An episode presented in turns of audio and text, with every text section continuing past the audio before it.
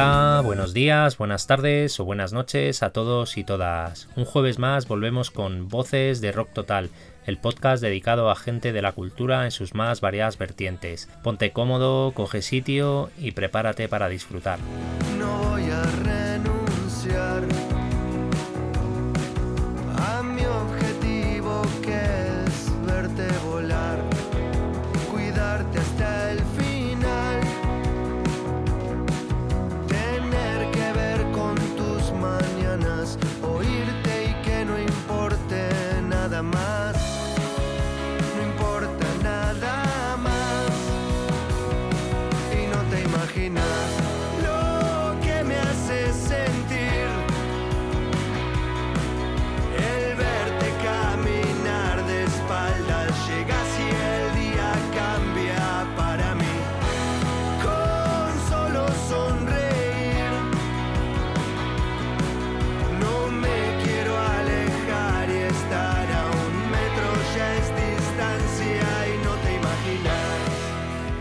Este tercer programa de Voces de Rock Total he tenido la oportunidad de hablar con Emiliano Branciari, la gran voz que hay detrás del grupo uruguayo No Te Va a Gustar.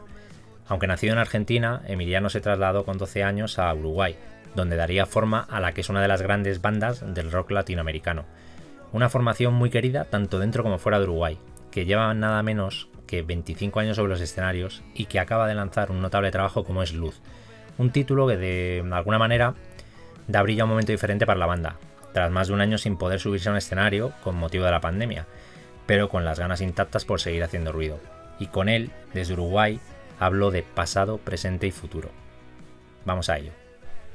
Hola Emiliano, encantado de tenerte como invitado en Voces. Eh, lo primero es saber cómo estás y sobre todo si has cambiado en algo durante un año de pandemia. Hola, es un placer para mí. Eh, bueno, estoy la verdad que muy bien y, lo que ha cambiado me daré cuenta eh, de la mayoría de las cosas cuando salgamos de esto.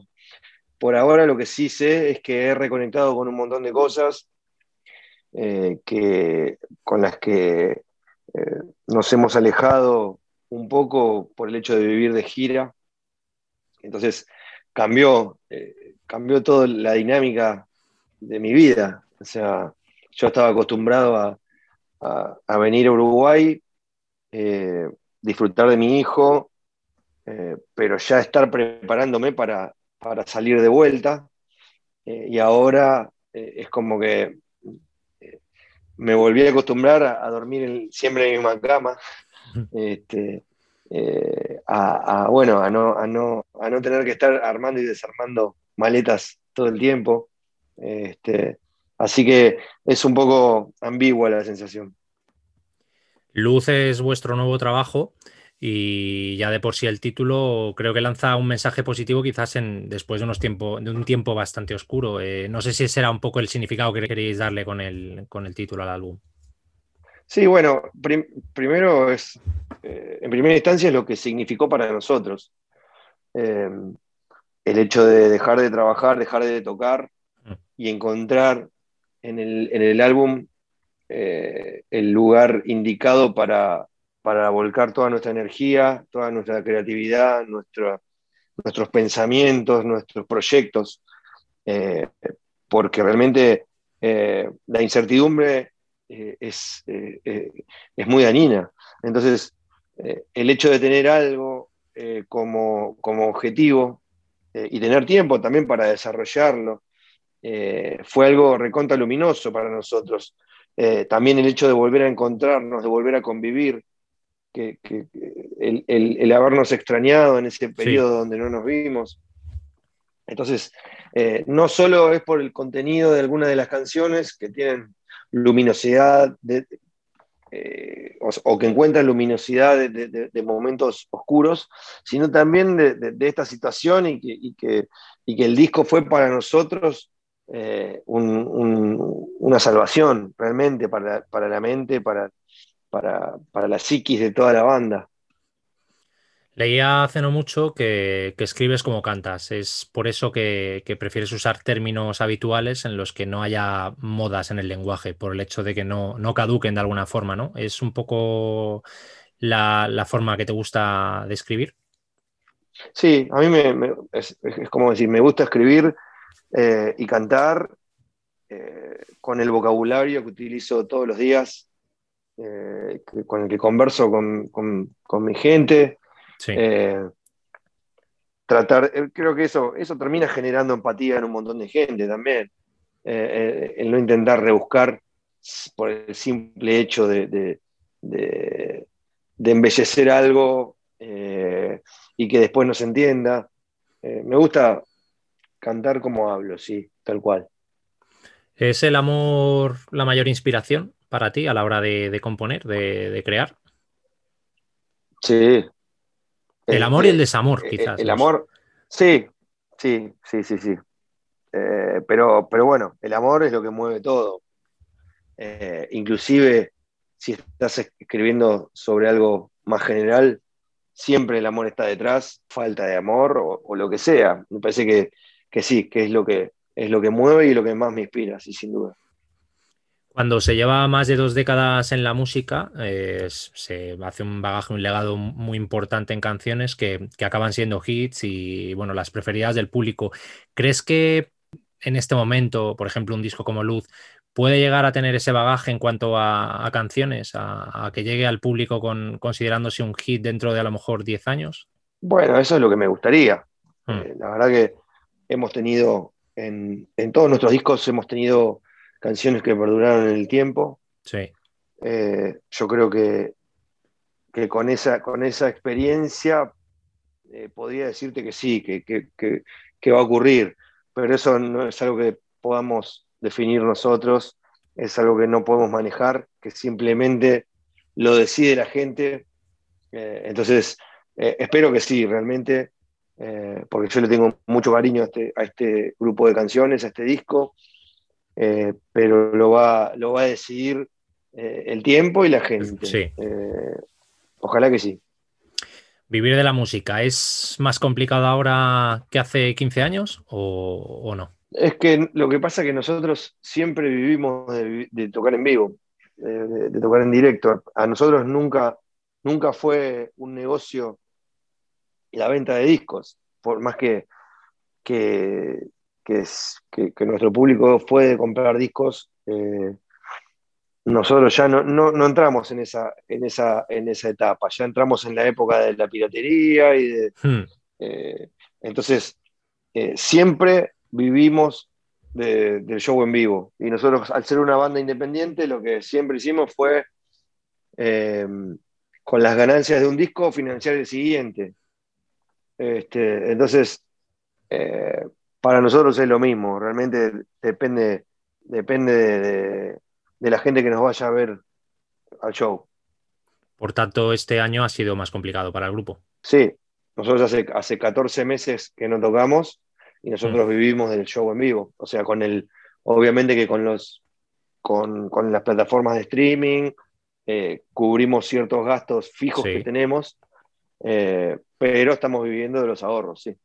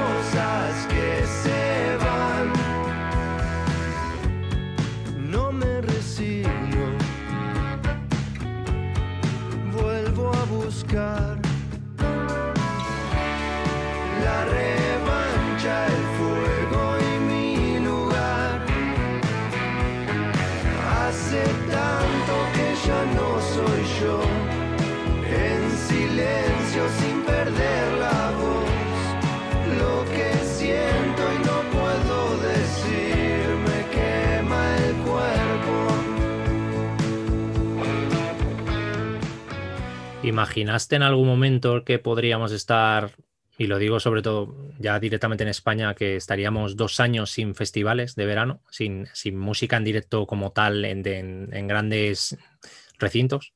La verdad que jamás se me hubiera pasado por la cabeza eh, dejar de tocar por más de un mes, que es lo que más es, el máximo que, hemos estado nosotros porque ponemos vacaciones eh, o porque estamos grabando un disco. Eh, jamás pensé que, fuera a ocurrir esto eh, eh, y espero que no vuelva a pasar a, medida que vayamos volviendo, que, no, no vuelva a pasar.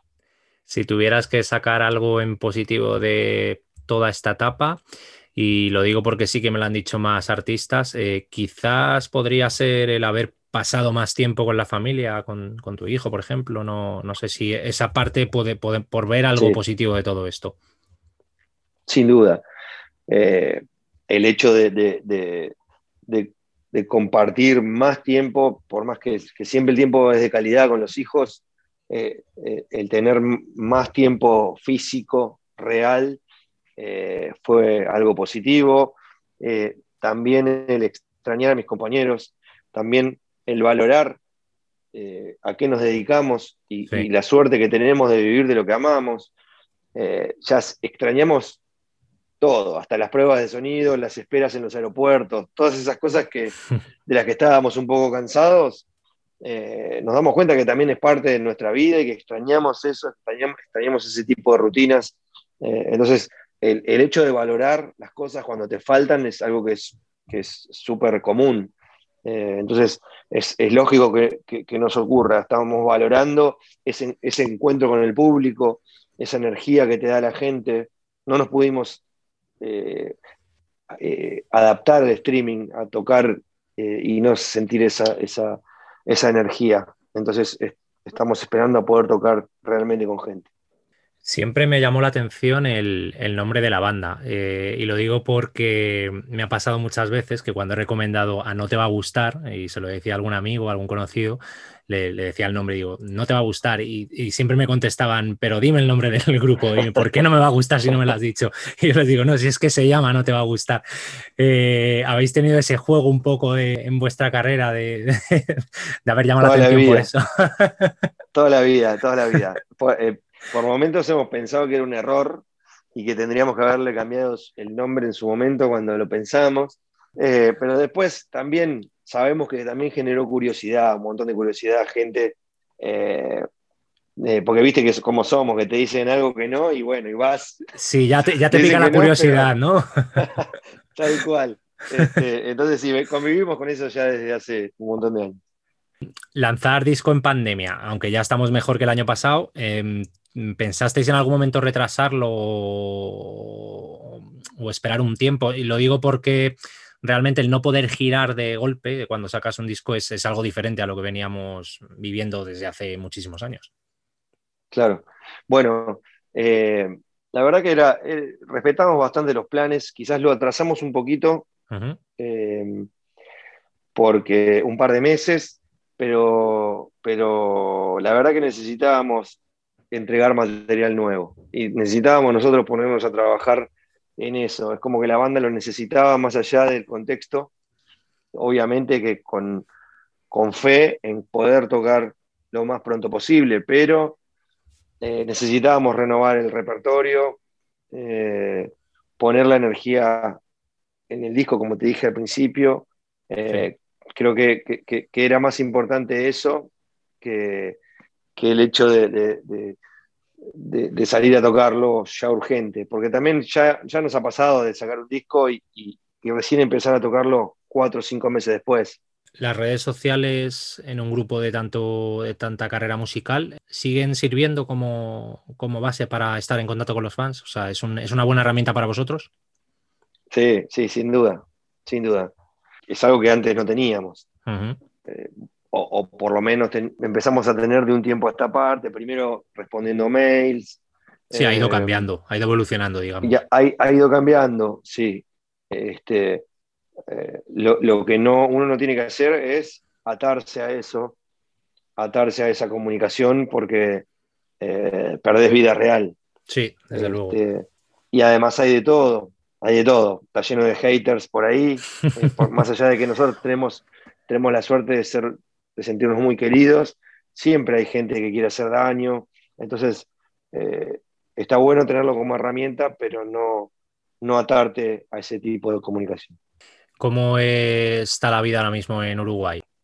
Mira, eh, la verdad que se está vacunando bastante rápido, somos pocos, entonces creo que en un par de meses vamos a estar todos vacunados, pero estamos en el peor momento eh, de la pandemia, con, con muchísimos eh, casos diarios y muchas muertes para la cantidad de habitantes que somos. El virus está circulando fuertemente eh, y, y está prácticamente todo abierto, salvo los espectáculos, eh, las clases presenciales, pero después está casi todo abierto. Entonces eh, es un poco Contradictorio. sí. El manejo es contradictorio, sí, pero estamos en el peor momento. De, hay- muere mucha gente en cuanto a, a, eh, a cantidad de habitantes y también hay muchísimos contagios por día, pero también se está vacunando rápido, ¿viste? Entonces eh, es un poco una de cal y una de arena.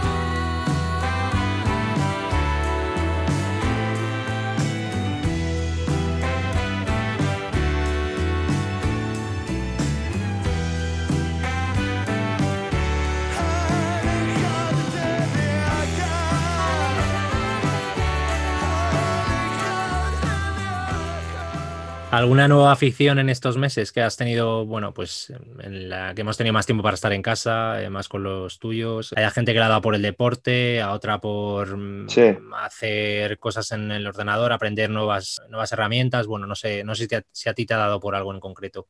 Mira, me ha dado por cocinar mejor, por, cocinar más, por, por ampliar eh, mis, mis platos, que no eran muchos, pero, pero me dio por eso y me dio por el deporte también. Eh, Sí. Empecé a salir a correr, me empezó a gustar correr, que antes no me gustaba, eh, y corro entre 6 y 12 kilómetros este, cada dos días, o, o- o cada- o a veces todos los días, a veces cada tres días, cuando tengo ganas. ¿Echas de menos el salir a un escenario? Uf, muchísimo. Mira, me pasó acá, acá el año pasado hubieron algunos shows con el aforo reducido, Sí. eh, que, que a la banda obviamente no contemplaba ese, ese protocolo, pero tuve algunas invitaciones, me, me- me invitó Julieta Venegas, el primero Ajá. de todos, que me- la primera de todos que me invitó fue Julieta en un show acá en Montevideo, y esa emoción de sentir los aplausos, eh, subí, canté dos canciones con ella y le dije, no me bajas más de acá. o sea, me vas a tener que bajar a patada. Y se reía, ¿no? Pero la verdad que, que sí, extra- extraño, extraño muchísimo eso. Eh, el- la- también la convivencia con mis compañeros, el, el- que, que es nuestra forma de vida. Eh, pero eso, eso, el subir al escenario y sentir a, a la gente cantar las canciones, eso es, es lo que más extraño. Ya que hablamos de directo, de, de cuando habéis venido a España, ¿qué, qué recuerdos guardas? Y entiendo que, que realmente con Sudamérica, o sea, que es, es bastante parecido el, el- el público, era el calor que se, que se ofrece. ¿Qué es lo que más te gusta de, de nuestro país cuando venís a, a tocar? Bueno, comer. Lo que más me gusta es comer. Suele ser, es habitual esa respuesta. sí, sí, sí, sí, no, y, caminar, caminar las ciudades. Me encanta, me encanta eso, caminar o en bici o lo que sea.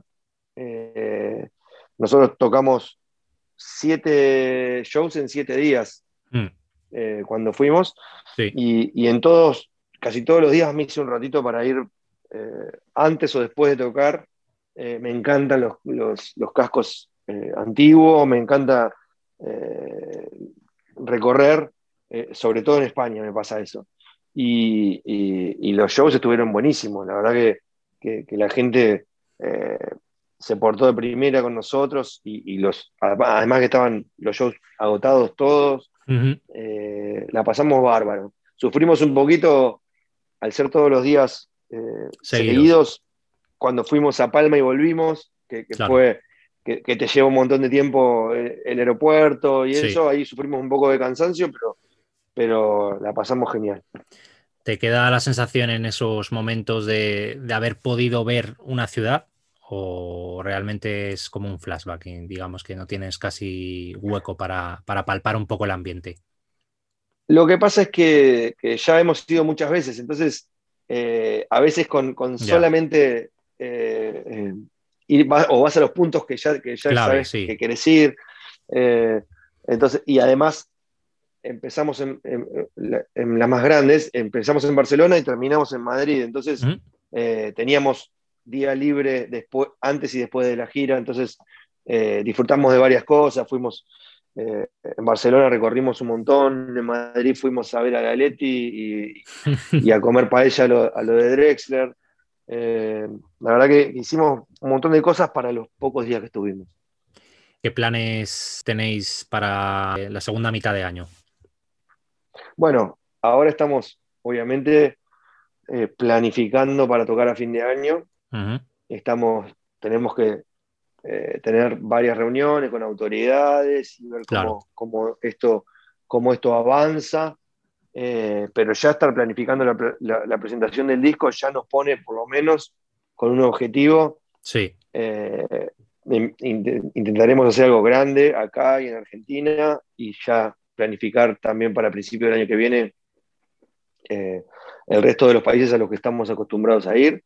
Así que estamos en eso, hablando todos los días y, viendo cómo se destraban cada territorio. Em, un disco, una serie y una película que te haya que hayas podido ver y, degustar en este tiempo.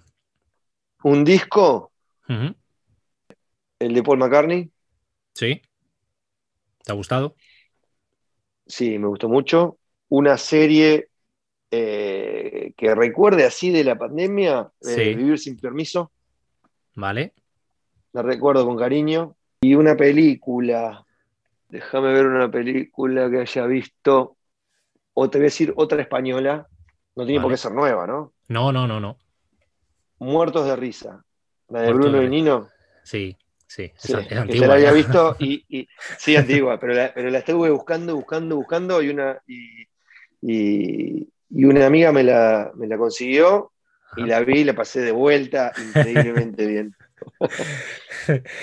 Pues para terminar, un, deseo, tanto en lo personal como en lo profesional.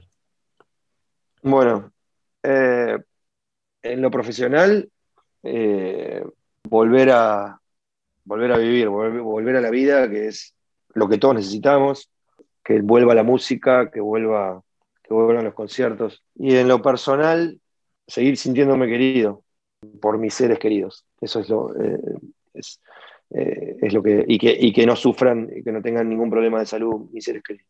Perfecto, Emiliano. Pues muchísimas gracias por tu tiempo y, un placer hablar contigo. Con un gran placer, un gran placer. Te mando un abrazo. Un abrazo. Chao. Chao, chao. Cuídate. Estábamos los dos mirando el mar. Cuando la